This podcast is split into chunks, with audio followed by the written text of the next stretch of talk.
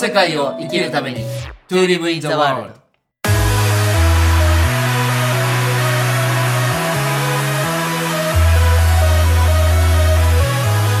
大ちゃんこんにちは。こんにちは、直樹さん。あの以前あるお医者さんとね本を作った時に、まあ、これ僕の情報断食の中にもちょっと触れたんですけどその人が亡くなる時にものすごくやっぱり後悔する人が、はいまあ、全く後悔しないゼロの人ってのはいないと思うんですけどうん。その中でもっと自分らしかった自分らしくありたかったっていう人が結構上位に位置するらしいんですよ。うん。で今日はねちょっと自己表現ということをテーマに、えー大ちゃんと話大ちゃんの話聞いてみたいと思うんだけどその自分らしくあれなかったっていうのはまあトドのつまりいろんな要因があると思うんですね。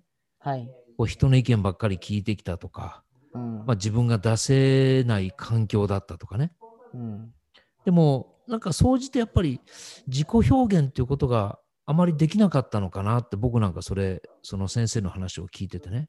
うん。うん。なんか自己表現ってどういうものだと思ああ、なるほど。自己表現は、おそらく自分の内側にあるものを表現すること。うはい。それが感情だったり、思考だったり、言葉だったり、思いだったり、その内側にあるものを表現することがおそらく自己表現で、はい。で、なぜそれができないかっていうと、簡単に言っちゃうと、多分世界や他者を信頼してないからなんですよ。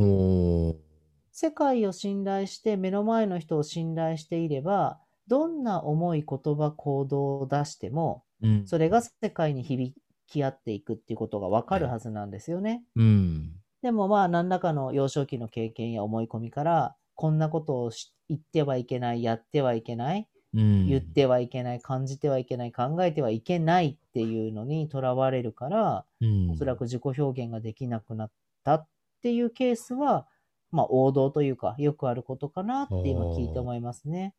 例えば今と昔をね、ちょっと比較すると、はい今って表現するツールがいっぱいあるじゃないですか。はい。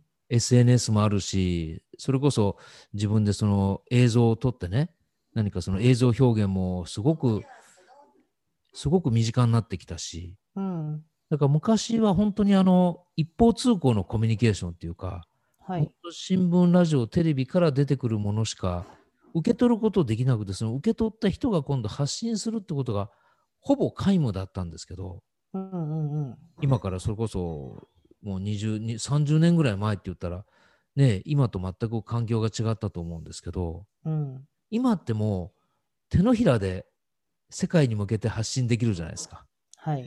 だからだいぶ環境は変わってきてね、その自己表現する人、あのできる人も増えていったとはいえ、はい。今度はその逆の意味でね、そのいろんな人の自己表現が増えてきてしまったがために、うん。もう何を表現していいか分からなくなってきて、結局はその誰かの言葉とか考え方をなんかなぞってるだけっていう人も逆にね、増えてきた気がするんですよね。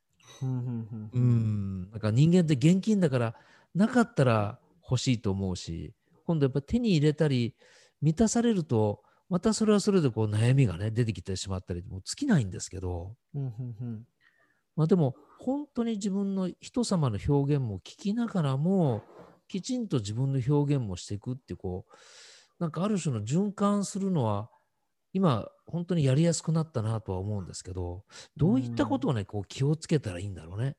自己表現したいと思ってる人は。一番はやっぱり世界を信頼することじゃないですか。うん。うんなんていうのかな。自分と世界って結局一つだって気づくと思うんですよ。はい。それが自己超越って呼ばれるものですね。マズローのうん5段階欲求の先にある自己実現の先には、うん自己超越、あ、自己っていうものは存在してなかったんだっていうとこに至る。それまでに生存欲求とか所属の欲求とか自己表現の欲求とか出てくるんですけど、やっぱり一番最初にこの世界は優しいと。うんこの世界は自分と一つで響き合ってるんだっていう、これを信頼できるかどうかが、一番ゴールのように見えて一番始まりな気がするんですよね。ああ、それわかるそうな。だから自己表現したいっていう人って大抵世界に対する反発やうん自分を承認してほしい攻撃とか、うんなんかそういうことばっかりやってるなと思ってて、ちょっとこうアジテーションみたいな感じでね。うん、そうそうそう。うんじゃなくて、本当に純粋に自分をこの世界に表現したい。なんか別に認められるとか認められないとか、はいお。金になるとかならないとか関係なく私はこれなんだっていうものをうん純度高く出せてるかどうかがすごく大事で、なんか自分を表現して稼ぎましょうとか、自分らしく生きることで、なんかこうでとか条件付きで自己表現してるのって、うん。わしからしたらまだまだ全然それ本当の自己じゃないよねって思いますね。なるほど。うん。大大ちゃん自身はどう？なんかどんな自己表現？大ちゃんなんかしてる？って聞かれたらどういうふうに答えるんですか、いや、結局わしはわしを生きてるだけだよっていうところにいつもたどり着くんですよね。うんあの、岡本太郎さんの本も一時期すごい読んでたんですけど、はい。どうやったら岡本太郎にみたいになれるんですかってインタビューが、インタビュアーが答えたときに、うん。岡本太郎は岡本太郎を生きてたから岡本太郎なんだっていう。わかりやすいね。うん。だから、鈴木直樹は鈴木直樹を生きてるからうん鈴木直樹なわけであって、もうそれがすでに自己表現であり、うん。でも鈴木直樹を超えるために鈴木直樹はきっと鈴木直樹を生きていて、うんそうだね。岡本太郎も岡本太郎を生きながらも、どうやったら岡本太郎を超えることができるかそうなんですよをね。生きてるから、うなんかその領域まで行った自己表現っていうものが本当の自己表現で、うん私はこれを感じてます、わーとか、私はこれが好きです、イエーイとか、それはまだ、なんていうのかな。自分で自分を慰めているというか、自己確認している段階なんじゃないかなって思いますかね。でもなんかでも第一歩としてはね、はいなんか。そういうのもありかなっていう気もするんですよ。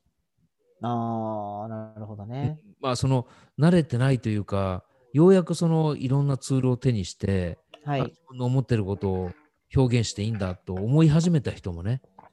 まあでもそれって、うん、承認欲求から来る自己表現ってね、絶対自分を苦しくするんですよ。そうだね。確かに。うん例えば、ブログ書いてみようと思いますみたいな。なんでみたいな。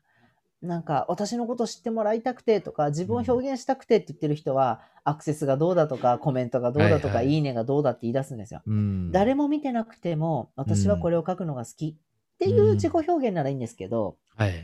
条件付きで自己表現すると逆に次から出せなくなっちゃう。あうん。なんか評価を見たり、いいねが多いような書き方をするとか、ーうんうん。なんかそれだともったいないなと思うから、いや、そうなると、うん僕とか大ちゃんがいるね、その、うん本を書くっていう世界も、うん。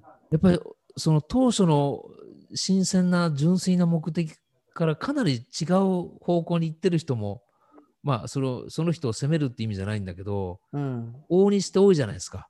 そうですね。うん。まあそれで売れちゃったりする人もいるんだけどね。そうですね。だから、もし自己表現したいなと思う人は、外の世界がどうだとか、自分のなんとかがどうだよりも、うんと、なんていうのかな。ちょっと感覚的な言葉ですけど、自分の匂いがするものを探してください。感じですかねいいね。うん。うん、なんか、直樹さんの匂いみたいなのってあるじゃないですか。あ、うんこれなんか、例えば本読んでても、あ、直樹さんの匂いがするなとか、あ、この作品は、やっぱりこの〇〇さんの匂いがするなとか、はい。逆に、あれなんで今回の作品はこのいつもの感じと違うんだろうみたいな、独特の匂いがあるじゃないですか。はい。だからまずは自分の匂いをこう、くんくん嗅いでみてほしいなってうん。思いますね。うん。それは多分らしさみたいな、醸し出てるものだと思うんですよね。作ったものじゃなくてね。なるほど。なんかその、のための自己トレーニングとしてね、まあ、うんいくつか人によっても違うし、いくつかあるんだろうけど、うん大ちゃんのおすすめってあります？えっと、タイプがやっぱり V、A、K って3つあるじゃないですか。うんビ。ジュアル、オーディオ、キネスティックっていう、はい要は見る、聞く、感じる。はい。で、どれかなって感じです。自分はうんよく見た方がいいのか、うんよく聞いた方がいいのか、よく感じた方がいいのか、タイプ別でちょっと違うと思うんですけど、まあ、やっぱり自己観察が一番最初だと思いますね。うん、特に、おすすめは私はね、口癖なんですよ。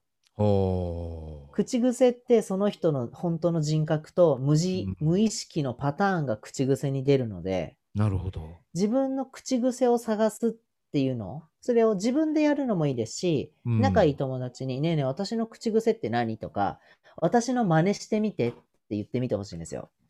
そうすると、と、その人たちがしてくれる真似とか口癖聞いたときに、はい。あ、やっぱそうだよねって思うのか、うん。ええーって思うのかで、自分の匂いをちょっと感じれるんじゃないかなと思います。直樹さんなんかあります、うん。そこにね、まあ、今の話全く同感なんだけど、そこに僕なりに一個だけ加えるとしたら、はいや。っぱり一人の時間をしっかり持つ。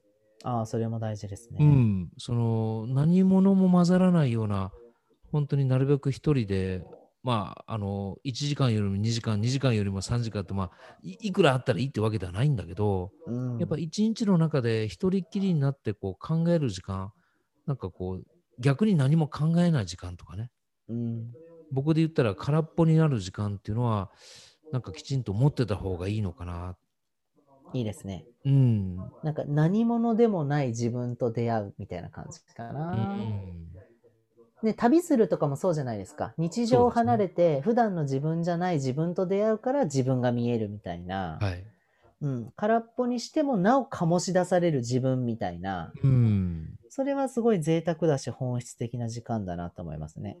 あとは、あの、まあ、その一人の時間の時もそうなんだけど、あえてこう、う飢え飢えてる部分っていうかね、うん。なんか満たされない部分、その自分がもう欲したいと思ってるものを自分でちゃんとこう認識できる時間っていうのもすごく必要かなと思って、まあその大ちゃんが去年から言ってる健康もそうだけど、やっぱり腹7分目、8分目ぐらいの時に、なんか自分のこう生命力みたいなものをあえてこう感じられたりね。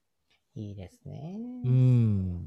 それがもうお腹満帆だ、絶えず満タンだったら、ちょっともう考える余地もないし、そうですね。情報断食が大事ですね。そうですね。なのでね、そういうことも非常にあの大事になってくるんじゃないかなと思ってね。うん、わかります。うんなんかね、最後に言うとすると、はい。分析とジャッジって違うのに、みんなはいジャッジするんですよね。うん分析って、あ、自分はこれが好きだなとか、自分はこれが苦手だなとか、あ、こういう考えって自分のこういう原体験から来てるのか。これ分析なんですよ。なるほど。ジャッジって、うわ、この自分のやつってこんな原体験から来てるんだ。なんで？とか、うん嫌だとか、うんいいとか悪いっていうのをつけちゃうと、本当にそれはもったいないんですよ。そうですねだ。からなんかね、正しく分析したり、正しく自覚することができない人がすごく増えている印象があって、うん。全部丸か×か白か黒かつけちゃおうとするから、なるほど。うん、ニュートラルにただ自分はこうなんです、以上丸みたいな。うん。うん、なんか例えば私トマト苦手なんですけど、うん。私は生のトマトが苦手です。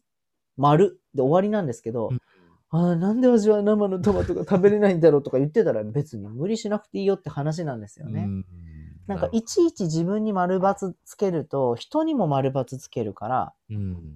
つけなくていいなって思います。で、正しく自分を自覚していけば、自分の中の本当の自己表現っていうのが勝手に出てくるから、そうですね。しようと思ってやってることはフェイクなので、うん。なるほど。自然と醸し出される香り、うん。そしてその人の所作動作、うん、そこにその人の本質があると感じました。